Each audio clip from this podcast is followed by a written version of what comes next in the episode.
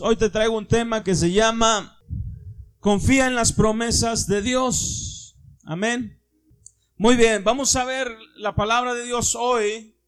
Y te invito por favor que vayas a tu Biblia en el libro de los números. Libro de los números, capítulo 23, verso 19. Números 23, verso 19. Cuando estés allí, dale la gloria a Dios. Amén. Gloria a Dios. La palabra de Dios dice así, Dios no es hombre para que mienta, ni hijo de hombre para que se arrepienta. ¿Acaso dice y no hace? ¿Acaso promete y no cumple? Números 23, 19. Gracias Padre por este día, gracias por tu presencia hoy. Gracias Espíritu Santo porque eres tú que nos sostiene cada día, Señor. Gracias, Padre, en el nombre de Jesús. Amén y amén. ¿Cuántos trajeron su Biblia? Vamos a hacer la declaración de fe, luego se nos olvida. ¿eh? No se le vaya a olvidar. Vamos a declarar la palabra de Dios en nuestra vida, que es el fundamento de nuestra fe. Y diga después de mí, esta es mi Biblia, la palabra de Dios. Ella habla de mí de lo que soy y de lo que quiere ser. Es medicina para mi cuerpo y vida para mi alma. Creo en lo que está escrito. Creo en lo que me es dado. Por tanto, no temeré, no me rendiré, esperaré en Dios, porque en su palabra he confiado. Amén. Aleluya. Y hoy vamos a hablar, dáselo fuerte a él, dáselo fuerte.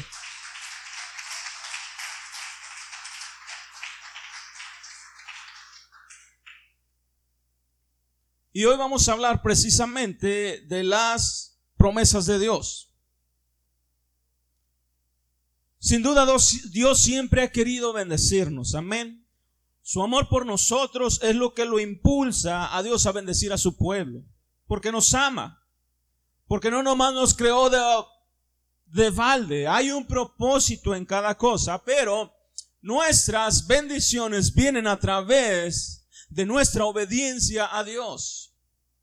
Si nosotros somos obedientes, vamos a ver esas bendiciones, pero todo eso se obtiene por fe, porque aún la obediencia es por fe, porque le crees a Dios, porque crees en su palabra, porque crees en su promesa, porque le crees a Él, las bendiciones de Dios vendrán a tu vida. Entonces nuestra obediencia también está atada a nuestra fe. Porque creemos en el Señor, sabemos que Él no miente en lo que dice en su palabra, por tanto creemos que lo que Dios ha dicho en esta palabra se va a cumplir tarde o temprano, de acuerdo al plan que tiene Dios para con nosotros, de acuerdo al plan maestro que Dios hizo y formó desde antes de la fundación del mundo, Dios va a hacer que esas bendiciones y esas promesas y esta palabra se cumpla en tiempo y en forma. Amén. La Biblia está llena de promesas.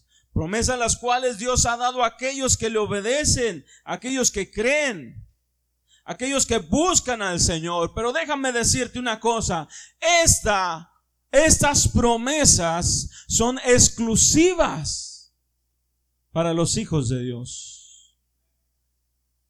Para aquellos que han creído en el Señor. Para aquellos que han recibido a Cristo para aquellos que han muerto al mundo y han vivido ahora en Cristo, para ellos son las promesas, o sea que para nosotros. Esto no es para el mundo, para el mundo es la salvación, pero una vez que entras en el reino de Dios, participas de las riquezas del reino, porque mientras estés fuera del reino, no eres partícipe. Tendrías que entrar al reino, tenías que volverte un hijo de Dios, y entonces poder disfrutar de las bendiciones de Dios, de las promesas de Dios. Una promesa es una expresión de la voluntad de dar a alguien o de hacer algo por alguien. Entonces Dios tiene esta voluntad de querer hacer algo por ti o darte algo a ti. Ese es de su voluntad, por su gracia. No porque seamos buenos o porque seamos perfectos o porque seamos los mejores, sino de su voluntad, Él decidió darte a ti bendición. Y tenemos que verlo de esa manera, mi amado, porque si estamos con Dios, estamos en el plan de Dios. Si Dios nos ha dado esas promesas o sus promesas, ¿qué impide que yo obtenga esas bendiciones? ¿Qué impide que tú seas bendecido? ¿Qué impide que tú seas prosperado? ¿Qué impide? Nada. Solo que no le creas al Señor. Solo que no siga las instrucciones de Dios. Entonces no vas a recibir lo que Dios tiene para ti. Entonces metámonos en el plan de Dios, porque el plan de Dios que tiene para ti, para mí es perfecto, perfecto. Por eso hoy te voy a hablar acerca de las promesas de Dios, de poner nuestra confianza en las promesas de Dios. Porque cuando ponemos nuestra confianza en las promesas de Dios, fíjate bien, vivimos en paz, vivimos en esperanza, vivimos en fe, Sabemos que aunque las cosas se tornen obscuras, tarde o temprano la luz brillará en tu casa, en tu familia, en tu trabajo, en tu negocio, en todo lo que hagas, porque entre tú y la oscuridad y el problema y la situación está la promesa de Dios. Entonces es importante, mi amado. No impide absolutamente nada para poder recibir esas promesas esas bendiciones. ¿Por qué? Porque somos parte del pueblo de Dios. Somos los hijos de Dios y tenemos un Padre que tiene grandes promesas para nosotros. ¿Verdad? Y todo empezó hace mucho, hace muchos años, con esa promesa que Dios le dio a Abraham. Y voy a entrar en materia acerca de todo esto, por qué debemos de confiar en las promesas de Dios. Y vamos por favor a Génesis capítulo 13, verso 14. Génesis capítulo 13, verso 14. Cuando estés ahí, dale la gloria al Señor. Después de el diluvio se levanta otra generación y entre esa generación se levanta Abraham o Abraham. Un hombre que buscó al Señor, que tuvo temor de Dios, y por causa de eso, Dios lo bendice. Y cuando era joven Abraham, Dios se le aparece y le dice, sal de tu tierra, de tu parentela, a la tierra que yo te mostraré. Y ahí te bendeciré y te haré una gran nación. Y en tu simiente, le dice, serán benditas todas las naciones de la tierra. Esta promesa le hizo Dios a Abraham. Pero lo tuvo que sacar de su tierra, lo tuvo que sacar de su familia y decirle, te voy a llevar una tierra que fluye leche y miel. Una tierra que te daré a ti y a tu descendencia. Y en Génesis 13, 14, Jehová dijo a Abraham, después de que Lot se apartó de él, alza tus ojos y mira desde el lugar donde estás hacia el norte y el sur, oriente y occidente porque la tierra que ves, la daré a ti y a tu descendencia para siempre. Para siempre. Es una promesa. Yo quiero que, que te enfoques en la promesa de Dios. Dios le da una promesa a Abraham. Y le dice, voltea al norte, al sur, al este y al oeste. Porque toda esa tierra que ves te la daré a ti y a tu descendencia porque Dios es el dueño de toda la tierra y Él decide a quién se la da. Así es que mi amado, si quieres tener algo, acércate al dueño. No vayas buscando a otro, porque el único dueño es el Señor. Todo le pertenece a Él. Así es que Dios lo ve y le dice, daré a tu descendencia para siempre esa tierra. Verso 16.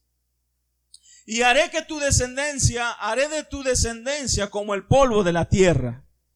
que si alguno puede contar el polvo de la tierra, también tu descendencia será contada. ¿Cuántos de aquí pueden contar el polvo de la tierra? Así es que la descendencia de Abraham tampoco puede ser contada. Así le dijo el Señor, tan grande iba a ser su descendencia. Y luego dice, verso 17, levántate, ve por la tierra a lo largo de ella y a lo ancho, porque a ti te la daré. Esa es una promesa de bendición, mi amado. Esa es una promesa donde Dios le está diciendo a Abraham cómo lo iba a bendecir. Esa es una promesa de, de, de, de, que cuando Dios vio a Abraham dijo, de aquí voy a sacar mi pueblo. De aquí voy a sacar de los lomos de Abraham. Levantaré una nación que me adore, una nación que me busque, una nación que tenga temor de mí. Y Dios buscó a Abraham. Y a pesar de que su esposa era estéril, Sara, su mujer, para Dios no hay imposible aunque esté estéril, porque la promesa que Dios hizo se va a cumplir. A pesar de los obstáculos que haya en tu vida, la promesa de Dios se va a cumplir. Porque para Dios no hay imposible, porque Él, donde no hay, Él hace brotar vida. Donde hay huesos secos, Dios les da vida. Donde hay desiertos, Él hace plantar y salir agua de vida. Por eso es que confío en las promesas de Dios. Porque no es por lo que yo veo, sino es por lo que Él ha prometido que va a hacer en mi vida. Y así nos tenemos que mover. Conocemos la historia de Abraham. Tuvo un hijo nada más con, con, la, con la esposa de la promesa que fue Sara, Isaac. Curiosamente, ¿verdad? La esposa de Isaac también era estéril. Y Dios también le hizo un milagro y concibió la mujer. Y tuvo a sus dos hijos, Jacob y Abraham, eh, Jacob y, perdón, Jacob y Esaú. Y de ahí de Esaú, ¿verdad? Él se fue por un lado, Jacob, que era el de la promesa, tuvo doce hijos de las doce tribus de Israel, donde Dios sacó el pueblo. Y esas doce tribus pasaron por momentos difíciles. Hubo una sequía tremenda en la tierra, en la tierra donde habitaban. Así es que tuvieron que salir de su tierra, de la tierra que Dios le había dado a Abraham. Tuvieron que salir para ir a Egipto. Porque Dios ya había mandado adelante a José a preparar lugar para su pueblo. Y de ahí, ¿verdad? Estuvieron 400 años, porque después de que José muere, el siguiente faraón ya no reconoce al pueblo y los vuelven esclavos. Y estuvieron por esclavos por 400 años en Egipto. Y el clamor subió y Dios escuchó su clamor y Dios responde y levanta un siervo, su siervo Moisés, y que saca al pueblo de Egipto. Y le dice Dios a Moisés, tú sacarás a mi pueblo y lo llevarás, lo llevarás a una tierra que fluye leche y miel. Porque esa tierra Dios le había prometido a Abraham. Te voy a llevar a una tierra que fluye leche y miel. Y entonces lo lleva a este Moisés por el desierto. No todos creyeron a la promesa de Dios. No todos creyeron a la palabra que Dios había dado y perecieron allí una generación. Y se levantó otra que sí le creyó al Señor y entraron a la tierra prometida por mano de Josué. Ya Moisés había muerto. Y estando ellos conquistaron la tierra, ellos conquistaron todo lo que Dios les había dado. Después de eso, se levantan los jueces porque no había un rey en Israel. Había jueces los que gobernaban a todo el pueblo de Dios. Pero el pueblo se, se cansó de tener jueces y le dijo Dios, danos un rey como las otras naciones tienen, un rey para poderle hablar, para podernos quejar, para poderles estar en su presencia. Y Dios levanta un rey, el primer rey sobre esa nación, sobre Israel, que se llamó Saúl. Y Saúl hace lo malo delante de Dios, es desechado, pero Dios se busca un varón conforme a su corazón, que iba a hacer todo lo que él le dijere, y ese rey fue David. David se levantó como rey sobre Israel e hizo la voluntad de Dios. Y aunque falló muchas veces, siempre estuvo delante de Dios. Después de eso, ¿verdad? David tuvo un hijo al que le sucedió el, trono y este fue este Salomón. Su nombre es pacífico porque durante todo su reinado reinó más de 40 años Salomón o 40 años y en todos sus años ningún enemigo se levantó contra él porque lo que él había pedido era sabiduría. Él no pidió riquezas, él no pidió sus enemigos, él no pidió cosas. Él pidió la sabiduría de Dios para gobernar bien al pueblo de Dios y eso agradó a Dios y por ello puso en paz a todos sus enemigos alrededor. Fíjate bien cómo Dios, por una promesa, Él estuvo presente durante todo este trayecto. Por eso te estoy contando todo esto hace 1800 años antes de Cristo, que Dios le había dado la promesa a Abraham, que le iba a dar esa tierra, pero perdieron la tierra. Volvieron a conquistarla, se levantaron reyes después de Salomón, se levantaron reyes. Unos hicieron lo bueno delante de Dios, pero otros hicieron lo malo delante de Dios. Y por causa de haber hecho lo malo delante de Dios, vinieron los enemigos y los conquistaron como el imperio babilónico, como el imperio griego, como el imperio sirio. Todos ellos conquistaron a Israel y lo despojaron de sus tierras y los esclavizaron y estuvieron en yugo, pero la promesa de Dios se seguía cumpliendo, no importa lo que esté sucediendo. Llegó también el imperio romano en tiempos de mi Señor Jesucristo. Y en ese tiempo, el pueblo de Dios estaba sometido por los romanos. Y en el año 70, después de nuestro Señor Jesucristo, se levanta una redada porque el pueblo judío, ¿verdad? Se levanta en contra de la opresión del imperio romano y se levanta una redada que empiezan a pelear, pero en el año 71 70, 71, ¿verdad? Ah, por el emperador Vespasiano y por el general Tito, hacen una matanza tan grande que ese tiempo, la, la, la, profecía de nuestro Señor Jesucristo se cumple, porque destruyeron el templo destruyeron el templo. Cuando Jesús, se acuerdan, entró en el templo y le dije, mira este templo tan grande, tan hermoso. Jesús les dijo, ¿verdad? Del templo. No quedará piedra sobre piedra que no sea destruida. Y en ese año después de Cristo, en el año 71, el general Tito con sus hombres matan alrededor de 600 mil judíos hombres, mujeres, niños, mujeres embarazadas, ancianos. Hacen una matazón ahí y muchos de los judíos fueron esparcidos porque salieron huyendo. Y el templo fue destruido y lo único que queda del templo es el muro de las lamentaciones que actualmente está en Israel. Eso es lo que quedó del templo. Imagínate todo lo que estaba sucediendo ¿verdad? Entonces los judíos fueron esparcidos. No tenían un lugar a donde ir. Ellos estaban esparcidos por toda la tierra.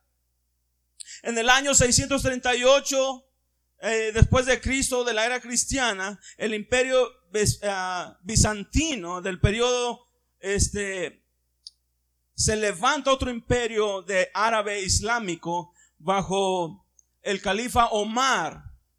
El califa es como el faraón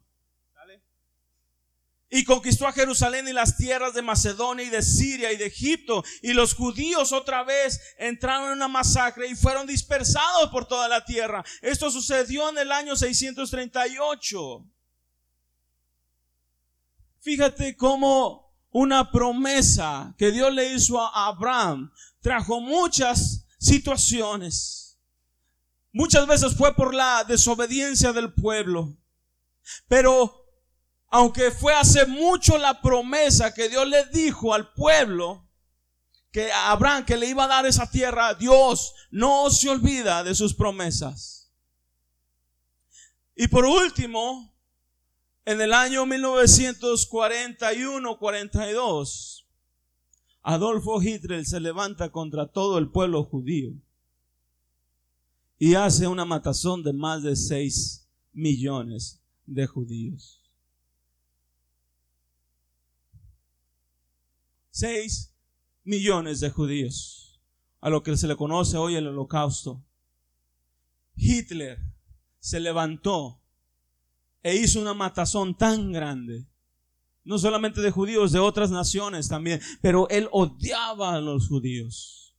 Curiosamente, los desterraron de su tierra, no tenían tierra, ellos habitaban en Palestina, en Siria, los judíos estaban regados alrededor del mundo, no tenían un lugar, no tenían una tierra.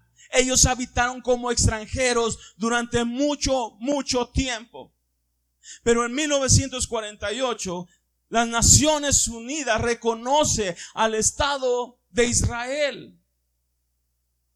Y cuando eso sucede, cuando la uno proclama que el lugar donde está Jerusalén, ahorita lo que conocemos Tel Aviv, es el lugar de los judíos, es tierra de los judíos, los, los judíos vuelven de su cautividad, de su cautiverio. Y ahora conocemos que los judíos, ¿verdad? Están en Israel, tienen una nación, ya se reconoce como nación. Fíjate cómo la promesa de Dios se cumplió por muchos años en Abraham. Les quitaron sus tierras, fueron dispersados, fueron cautivados, fueron este, esclavizados, pero la promesa de Dios estaba firme. La promesa de Dios no pasa. Y se les reconoció como un estado a Israel en el año de 1948 porque la promesa de Dios es para siempre. Yo quiero que entiendas esto, mi amado, porque no sé por lo que estás pasando tú. Pero la promesa que Dios hizo a ti y a mí se va a cumplir. No importa que las cosas se vean en contra o en tu contra, Dios va a cumplir su palabra. Y eso es lo que nos mantiene aquí en esta tierra, esperando la promesa de Dios. No importa cuánto se lleve. Dios le prometió a Abraham, esto voy a hacer contigo. Y aunque no lo vio, él murió creyendo que Dios lo iba a hacer porque Dios no miente. Dios no es mentiroso. Así es que mi amado, tienes que eh, abrazarte de las promesas de Dios. Tienes que abrazarte y creer que el Señor va a cumplir su palabra. Estamos en tiempos difíciles donde esa palabra se está cumpliendo ya lo último. Y tenemos que seguir hasta el final, hasta no ver la última letra de esta palabra cumplida en esta tierra, en mi vida, en mi casa, con mi familia, con mi generación. Las promesas de Dios son para siempre. Acompáñame por favor a Joel capítulo 3, verso 1. En el libro de Joel capítulo 3, verso 1. Dios les promete a los judíos, yo los voy a traer otra vez a tu tierra. Aunque sean dispersados, aunque vengan y les quiten, yo se los devolveré. Así de grande es nuestro Dios. Joel capítulo 3, verso 1 dice así, porque he aquí, en aquellos días, en aquel tiempo, en que haré volver la cautividad de Judá y de Jerusalén. Reuniré a todas las naciones y las haré descender al valle de Josafat y allí entraré en juicio con ellas a causa de mi pueblo y de Israel mi heredad, a quien ellas esparcieron entre las naciones, dice el Señor, y repartieron mi tierra, dice el Señor. Y echaron suerte sobre mi pueblo y dieron los niños por una ramera y vendieron las niñas por vino de beber. Esto es lo que el Señor les dice. En aquel tiempo voy a hacer esto. Y en 1948 se cumple. El Señor trae a su pueblo otra vez a su tierra. El Señor cumple su promesa. Abrázate de las promesas de Dios. Abraham que yo a Dios. Y hoy seguimos viendo el resultado de esa fe. Porque tú y yo también somos hijos de Abraham. Porque participamos de la raíz que sustenta a Abraham, que es nuestro Señor Jesús. Somos partícipes de la raíz y todos los nutrientes que la raíz tiene, aunque seamos olivo silvestre, también nos pertenece a nosotros. También es para nosotros. Así es que esta palabra, esas promesas, no solamente son para el pueblo de Israel estas promesas son para ti, para mí. Estas son promesas para el pueblo de Dios. ¿Cuántos pueblos de Dios hay aquí? Entonces la promesa se correlaciona con la fe y está a disposición de todos aquellos que le creen a Dios y que tienden a imitar la fe de Abraham, porque no cesó ¿verdad? No menguó la fe de Abraham. Él creyó a Dios. Salió de su tierra, de su parentela, creyendo lo que Dios le había dicho. Él no se movió porque él le dijo, ya vete, vete de aquí, ya te casaste, eh, pues ya vete de aquí. Ya te casaste, ya no perteneces aquí. Vete y haz tu casa por otro lado. No, él se movió porque Dios le dijo, vete, sal de allí y te voy a llevar a una tierra que fluye leche y miel y a ti te la daré y a tu descendencia para siempre. Eso fue lo que lo movió a Abraham. Y le dijo, Dios, me creíste, tu descendencia va a ser como el polvo de la tierra. Y nosotros somos parte de ese polvo, parte de esa descendencia que Dios ha traído por causa de Abraham. Entonces debemos de conocer las bendiciones que Dios tiene para nosotros. De manera que cuanto más sabemos de la palabra de Dios, cuanto más conocemos a Dios, más conocemos de sus promesas y de lo que tiene Él para nosotros. Por eso es importante, mi amado, estar leyendo la palabra de Dios, porque en la palabra de Dios encontramos la heredad que Dios tiene para nosotros, el testamento que Dios escribió para nosotros. Todos los beneficios que Dios tiene para con nosotros están escritos en este libro que se llama la Biblia. Así es que mi amado, te recomiendo que leas tu testamento, el que Dios puso para ti y para mí. Las bendiciones no vienen a veces por falta de conocimiento. Dios ya las soltó las bendiciones. Tú eres un hombre y una mujer bendecida. Pero la ignorancia, el no meternos, el no conocer, nos hace o nos impide disfrutar de la bendición que Dios tiene para nosotros. ¿Cómo voy a saber que soy más que vencedor? ¿Cómo voy a enfrentarme al gigante? Si no sé que Dios está conmigo ¿quién contra mí? Si no sé que Él dijo que yo estaré contigo, no te dejaré, no te desampararé, estaré a tu lado. Es una promesa y la hago mía y no importa dónde vaya, no importa lo que enfrente, yo sé que Dios está conmigo. Yo sé que Él está de mi lado. Así es que mi amado, eso me ayuda a mí a creerle y a caminar en fe a pesar de lo que vea.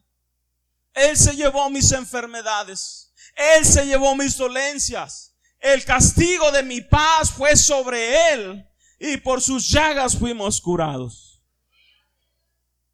Eso es lo que dice la palabra de Dios y yo lo creo.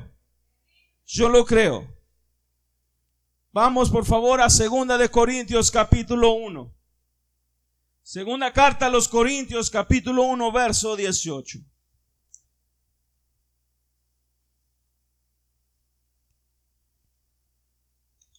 Gloria a Dios. Segunda carta a los Corintios 1:18 dice así, mas como Dios es fiel, ¿cuántos creen eso? Diga conmigo, Dios es fiel. Una vez más, Dios es fiel. No te escuché, Dios es fiel. Nuestra palabra a vosotros no es sí y no. Vuelvo a decirlo, más como Dios es fiel, nuestra palabra a vosotros, a ustedes, no es sí y no es o no. Porque el Hijo de Dios, Jesucristo, escúchame bien lo que dice Pablo, el Hijo de Dios Jesucristo, que entre vosotros ha sido predicado por nosotros, por mí, Silvano, Timoteo, no ha sido sí y no, mas ha sido sí en él. Yo quiero que entiendas ese juego de palabras. Ha sido sí en él y no. Verso 20.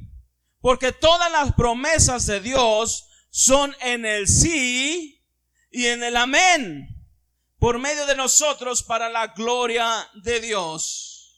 Dice Pablo que la predicación del Señor Jesucristo entre nosotros los creyentes no ha sido sí y no, ha sido sí. Ha sido Sí, la predicación. ¿Por qué? Porque el Evangelio se trata de buenas nuevas. Se trata de la bendición, de la reconciliación. Y dice, sí, así es. No es mentira. Es una verdad. Eres bendecido. Así es que todas las promesas que Dios ha hecho en Jesús son en el sí y en el amén. Aquí no dice no. Aquí dice son sí y son amén. Así es que ¿cuántos dicen amén? Las promesas de Dios son en el sí, en el amén, mi amado. Cuando usted escucha una promesa de Dios, usted tiene que decir sí, amén. Que así sea, que mi familia sea restaurada, que mi matrimonio sea restaurado, que mis generaciones sean bendecidas, que se levante una nueva generación. Sí, amén, que alabe al Señor que el Señor va a restaurar mi casa, que el Señor traerá a mi familia, porque hay una promesa que dice, cree en el Señor Jesucristo y serás salvo tú y toda tu casa. Y yo digo, sí, amén. Y se va a cumplir. Aleluya. Se va a cumplir porque es una promesa y Dios no miente. Dios no echa mentira. Ah, pero hermano pastor, usted no ha visto cómo la situación está en mi casa. Eso no importa, para Dios no hay imposible. No es lo que tú ves, es lo que Dios te ha prometido que va a hacer. No te preocupes cómo lo va a hacer. Es su problema, es asunto de Dios. Tu problema o mi problema es creerle que Él lo va a hacer y permanecer firme en esa palabra, en esa promesa. Por eso es que le creemos a Dios. ¿Por qué crees que nos congregamos aquí en este lugar? Sino para escuchar la promesa de Dios, para escuchar la palabra de Dios que tiene para con nosotros hoy. Y cuando salgas de aquí, aférrate a esa palabra y dile, el Señor es conmigo, ¿quién contra mí? El Señor es conmigo, ¿quién contra mí? Se llevó mis enfermedades, se llevó mis dolencias. El Señor está a mi lado. ¿Quién? ¿A quién he de temer? ¿Al coronavirus? Por Dios.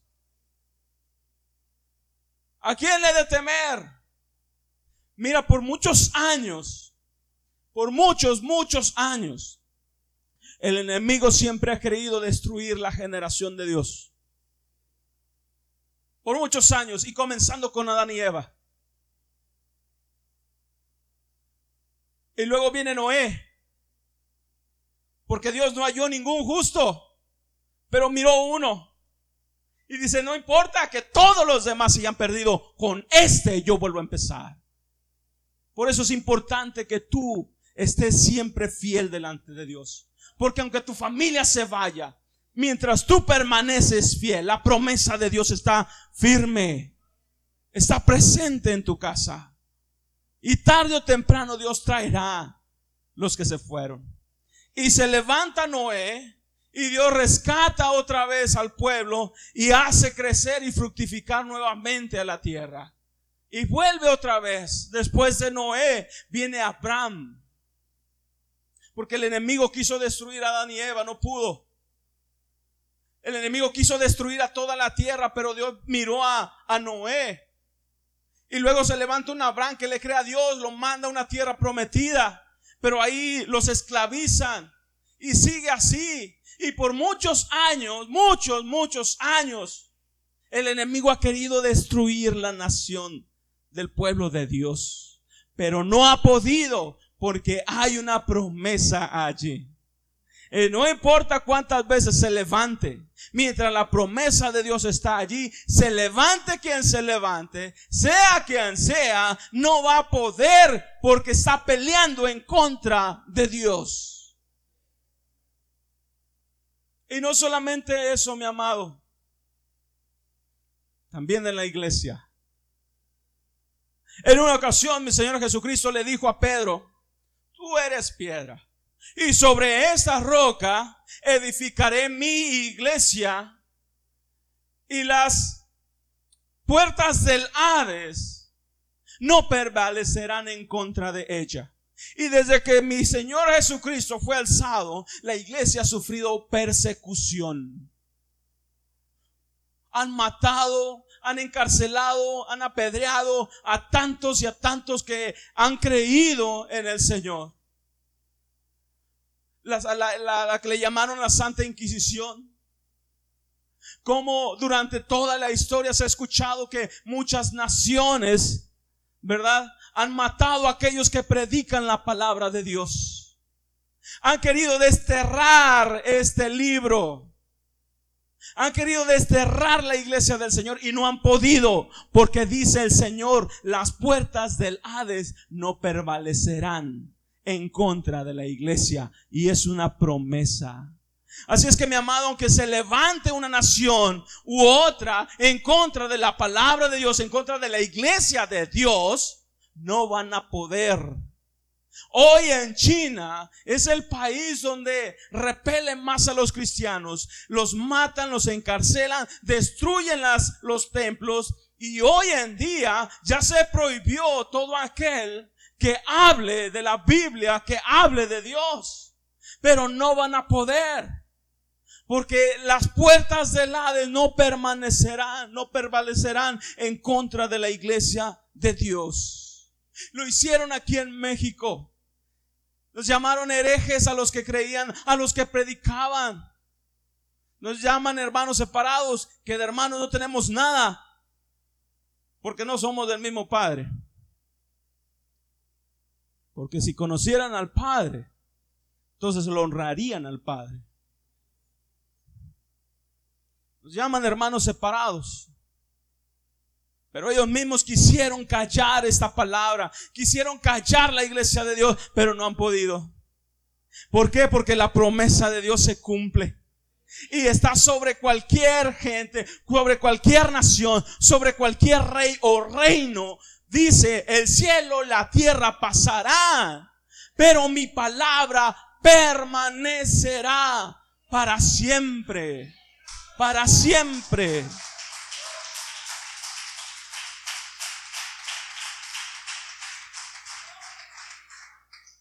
Eso es lo que me anima a mí a seguir adelante, mi amado.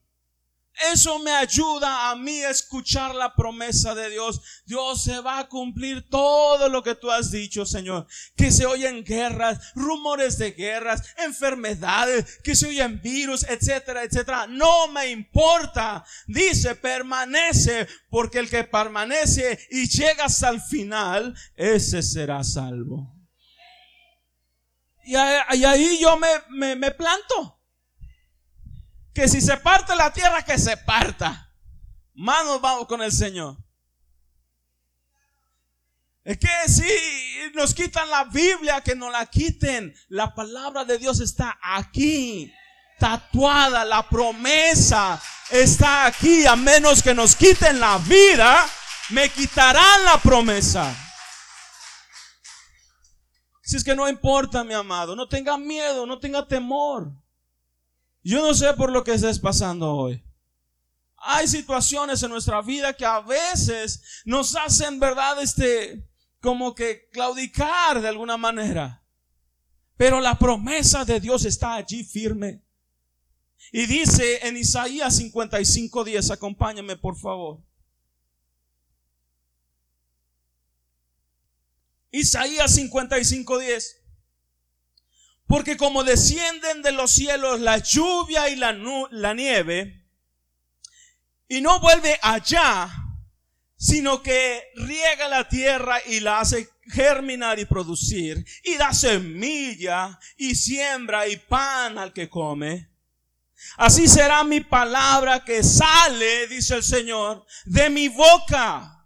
No volverá vacía, sino que hará lo que yo quiero y será prosperada en aquello para lo cual la envié. Dice el Señor que lo que Él ha hablado no va a regresar hasta que cumpla lo que el Señor le ha mandado hacer. Así es que yo no sé cómo está tu situación hoy. Pero la palabra y la promesa de Dios están en ti y están en mí. Y hasta que no se cumpla esa promesa, esa palabra no va a regresar al Señor. No va a decir, es hecho. Si todavía no está hecho en mi vida. Así es que puedo estar confiado que aunque yo no veo a toda mi familia aquí, confío en la promesa que Dios me ha dado. Y que mi familia, mi casa, mi descendencia va a ser bendecida. Así es que la palabra de Dios, mi amado, lo tenemos que tener en la mente y en el corazón todo el tiempo. Porque son las promesas que nos van a sacar adelante, son las promesas que nos van a poner de pie en momentos y en situaciones difíciles. No sé lo que estés pasando, enfermedad, situación en tu matrimonio, en tus hijos, tu familia, no lo sé, pero una cosa sí sé, que Dios va a cumplir su palabra en ti y en mí. A medida que nosotros nos dejamos moldear por Dios. A medida que nosotros buscamos y nos mantenemos fieles al Señor. Porque esa palabra es fiel y es verdadera. Y se va a cumplir todas y cada una de las palabras aquí escritas. ¿Sabes que Jesucristo va a venir por segunda vez? ¿Sabes que Jesucristo va a venir a arrebatar a su iglesia? ¿Sabes que Jesucristo va a traer juicio a las naciones? Pues aquí dice la palabra y sabes que se va a cumplir. Así es que vivamos, mis amados, como que si ese día es hoy o es mañana. Vivamos creyendo eso. Porque aunque para muchos es locura, para nosotros es poder de Dios. Para nosotros es creerle al Señor. Para nosotros es levantarnos en fe y permanecer en lo que hemos creído. Si me estoy explicando, ¿verdad, mi amado? Cómo la promesa de Dios fue alcanzada a pesar de las situaciones que ha vivido el pueblo de Dios. La promesa que le hizo Dios a Abraham. Han pasado ya cuatro mil años de esa promesa y hoy sigue vigente. Y hoy sigue el Señor bendiciendo, bendiciendo a su pueblo. Y las generaciones siguen creciendo. No sé qué situación estás viviendo hoy. Económica, marital, una situación espiritual o emocional. No sé qué estés pasando hoy, pero déjame decirte una cosa. Aférrate, aférrate a la promesa que Dios hizo. Hay tantas promesas en su palabra. Él dijo, no te dejaré, no te desampararé. Él dijo, no importa dónde estés, allí estaré. Clama a mí y yo te responderé. Es que no lo oigo, no necesitas oírlo. Necesitas creerlo, que Él te va a responder. Es pues la fe, la certeza de lo que se espera, la convicción de lo que no se ve. Pero creo que el Señor me va a responder. No importa qué situación me encuentre, sé que sé que Dios me va a levantar. La palabra de Dios nunca regresa vacía. La palabra de Dios Dios la suelta con un propósito. Y te bendijo a ti, a ti, a ti, a mí. Y cada vez que ponemos nuestra fe en esa palabra, cada vez que ponemos nuestra confianza en esa palabra,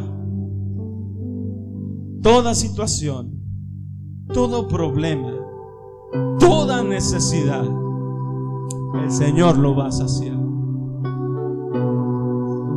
Esa es la promesa que yo tengo de mi Padre. Que nunca, nunca me va a dejar.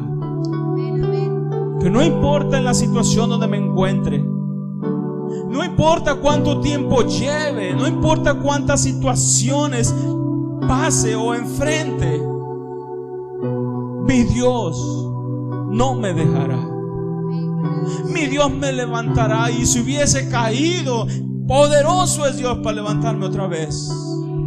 Me equivoco una y otra vez, pero no importa eso. Lo que importa es saber que Dios no me va a dejar allí. Porque su palabra dice que si siete veces cae el justo, Él me levantará. Él me levantará. Te voy a invitar, por favor, que vayamos al libro de los Salmos. En el Salmo 126. Este sentimiento o este deseo tenía el pueblo de Dios. Porque sabía y conocía las promesas de Dios. Y sabía que tarde o temprano lo que Dios le prometió a Abraham se iba a cumplir en ellos. E hicieron este canto, un canto muy hermoso, que dice así, cuando Jehová hiciere volver la cautividad de Sión, seremos como los que sueñan. Estaban cautivos, estaban esclavizados, pero vivían en una promesa. Dios nos va a librar de esta cautividad. Dios nos va a librar porque Él lo ha prometido. Y luego dice en el verso 2, entonces nuestra boca se llenará de risa y nuestra lengua de alabanza. Dice, cuando Dios haga volver esto, cambiará mi lamento en gozo. Cambiará mi lamento, mi dolor, mi angustia en alegría. Eso fue lo que pasó en mi vida, a lo mejor también en tu vida, cuando vino Cristo a nuestra vida. Entonces dirán las naciones, grandes cosas ha hecho Jehová con estos. Porque así dijeron del pueblo de Israel. Quisieron esparcirlos, quisieron desterrarlos de la tierra, pero no pudieron. Porque la mano de Dios, la promesa de Dios estuvo con ellos todo el tiempo. Y ahora dicen grandes cosas ha hecho Dios en Israel con su pueblo. Y luego dice, estaremos alegres. Verso 4. Haz volver nuestra cautividad, oh Jehová, como los arroyos de Nehueb. Los que sembraron con lágrimas, con regocijo segarán. Irán andando y llorando el que lleva la preciosa semilla, mas volverá a venir con regocijo trayendo sus gavillas. Dice el Señor. Muchos de nosotros hemos derramado lágrimas, pero hay una promesa, Dios dice, que en aquel tiempo toda lágrima Dios la enjuagará. Y ya no habrá más dolor, y ya no va a haber más oscuridad porque Dios será nuestra luz. Dice que todo dolor, toda enfermedad, aún la muerte será desterrada. Es una promesa. Y en eso tenemos que vivir, mi amado, en este tiempo, creyendo en las promesas de Dios, no en las que me dicen el gobierno, no las que dice, verdad, las televisoras o los medios o el YouTube, sino las promesas que dice Dios. Y dice que los que, los que sembraron con lágrimas, con llantos, van a cegar con regocijo. Sufrimiento, mi amado, sí, pasamos muchas situaciones, sí, el enemigo no descansa, pero creemos en las promesas de Dios y confiamos en ellas. Cuando Jesús todavía estaba en la tierra, cuando le dijo a sus discípulos que él iba a ser muerto, crucificado y lo iban a enterrar, pero al tercer día dijo, yo voy a estar enfrente, voy a levantarme de la tumba y los veré. Les dijo esta promesa, me voy pero no los voy a dejar solos. Les dejaré un consolador que Él los guiará a toda verdad. Porque si no me voy, el consolador no viene. Porque si yo no me voy, la promesa que tengo del Padre no viene con ustedes. ¿Y sabes qué pasó? Después de que Jesús fue recibido arriba en gloria, les dijo, no salgan de Jerusalén. No se vayan a ningún lado, quédense aquí hasta que hayan recibido la promesa que oíste que les dije. Recibirán poder cuando venga el Espíritu Santo sobre ustedes. Por poquito Tomás se le andaba perdiendo. Pero los discípulos creyeron no se fueron a ningún lado, no, no salieron de Jerusalén, se iban a orar todos los días y esperaban esa promesa, Señor, tú dijiste, tú nos prometiste que ibas a enviar el consolador a nuestra vida. Y allí estuvieron todos los días, dice la palabra, que subían a orar, que subían a orar a cierta hora todos los días, esperando esa promesa. Y un de repente, un día, Estando, dice, todos unidos en oración. Viene un fuerte viento recio, dice. Y fueron todos llenos del Espíritu Santo. Quiero decirte esto y quiero puntualizarte esto. Porque la promesa de Dios se va a cumplir en tu vida. Porque las promesas que Dios ha hecho para ti, para mí, las cuales tú conoces en este libro, se van a cumplir en ti y en mí. Y tan grande ha sido esa promesa que todavía hoy en día se sigue moviendo su hermoso Espíritu Santo entre nosotros. Todavía esa promesa sigue, dice, no nos dejaré solos. Quiere decir que iba a estar contigo todo el tiempo. Y está aquí, mi amado. Dios está aquí. Su Espíritu Santo está aquí. Y no porque yo quiera decirlo. Tratarte de convencer de algo, no. Porque dice la palabra que donde hay dos o tres congregados en su nombre, allí está Él. No necesito convencerte. Solamente lo creo lo que está ahí. Y Dios está aquí. Yo quiero que lo sientas tú. Ponte sobre tus pies, por favor.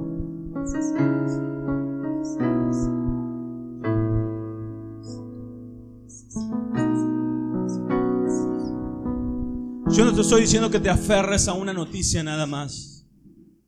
O algo que a mí se me ocurrió. Yo quiero que te aferres a la palabra de Dios. A la palabra que Dios nos ha dado hoy. Todo se va a cumplir allí. Todo se va a cumplir. El cielo y la tierra pasarán. Las noticias pasarán. El coronavirus pasará. Y vendrán otros más. Pero la palabra de Dios se va a cumplir.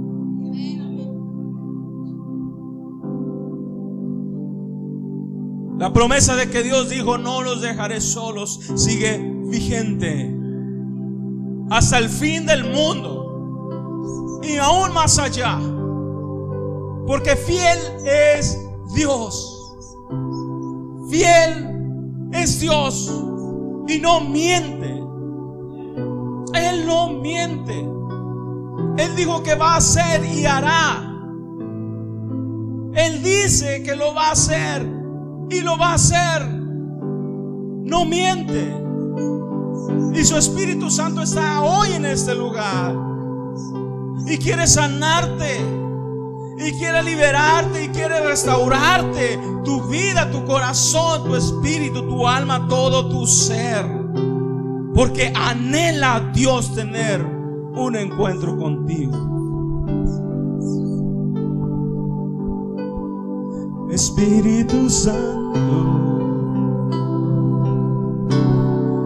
te necesito.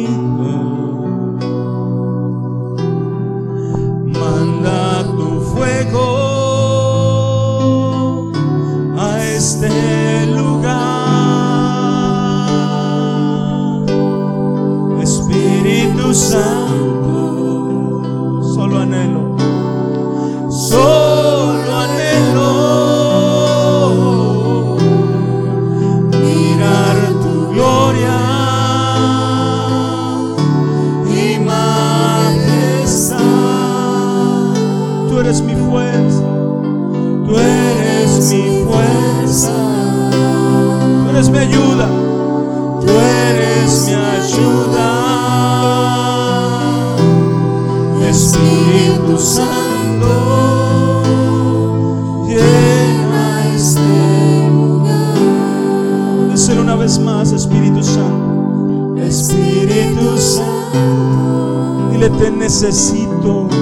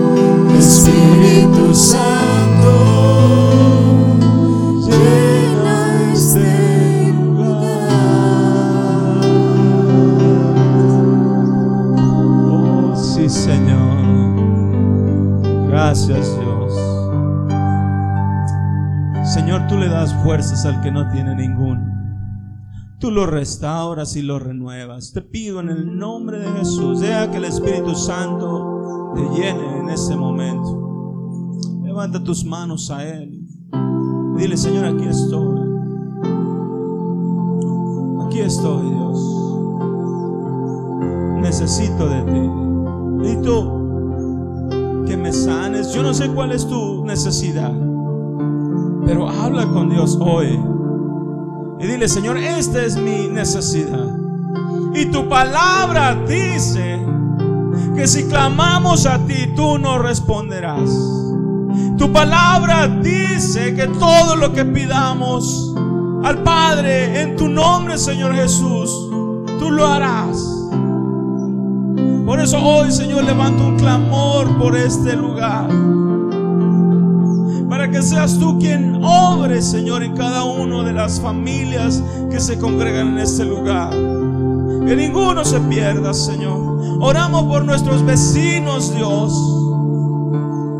Oramos, Señor, para que sean restaurados, sean sanados, sean levantados, mi Señor. Que se puedan acercar, Señor, a tu presencia confiadamente. Oramos por nuestras familias. Oramos, Señor, por nuestros hijos, por nuestras generaciones. Oramos para que seas tú quien levante y restaure, Señor, al hermano, a la hermana que se ha apartado de este caminar. Oramos, Señor, para que seas tú lo que lo atraiga con lazos de amor y lo vuelvas otra vez a sostener.